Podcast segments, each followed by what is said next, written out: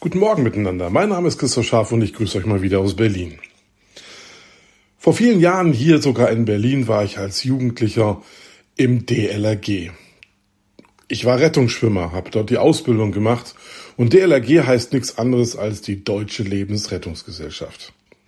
Heute bin ich in was Ähnlichem drin, nämlich in einer weltweiten Rettungsgesellschaft.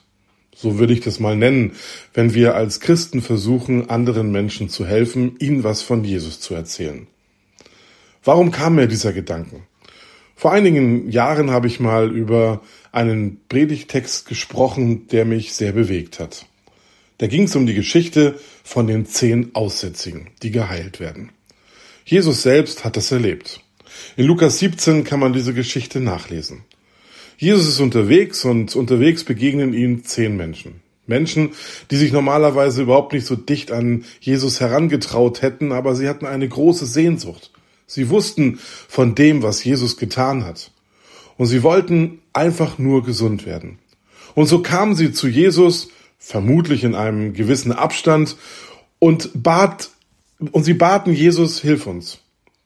Jesus sah sie an, hatte Mitleid mit ihnen und hatte ein großes Bedürfnis, ihnen zu helfen. Und so sagte er zu diesen zehn, geht und zeigt euch euren hohen Priestern, die, die zu bestimmen haben, ob ihr gesund seid oder nicht. Geht hin. Und im großen Vertrauen machten sie sich auf den Weg. Sie gingen los und als sie ankamen, waren sie tatsächlich gesund. Sie waren so happy und natürlich sicher auch verwundert, dass das Erste, was sie gemacht haben, nach Hause zu gehen. Sie wollten sich zeigen, sie wollten wieder in ihr altes Leben zurück.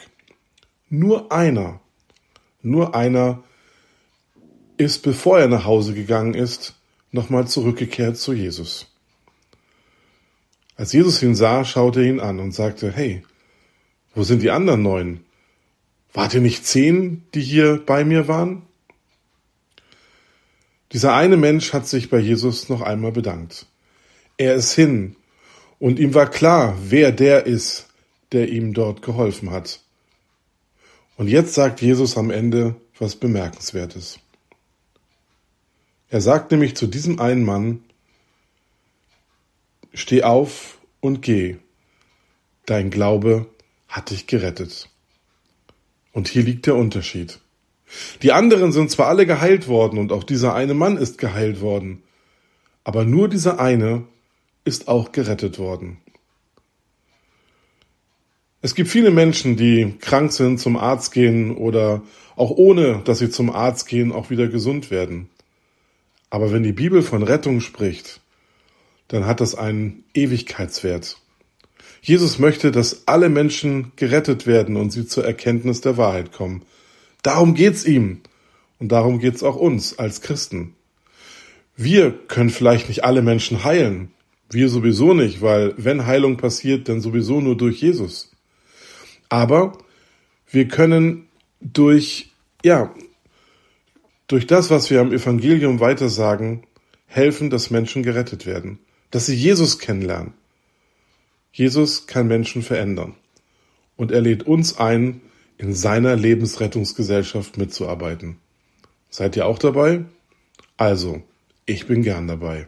Ich wünsche euch einen gesegneten Tag.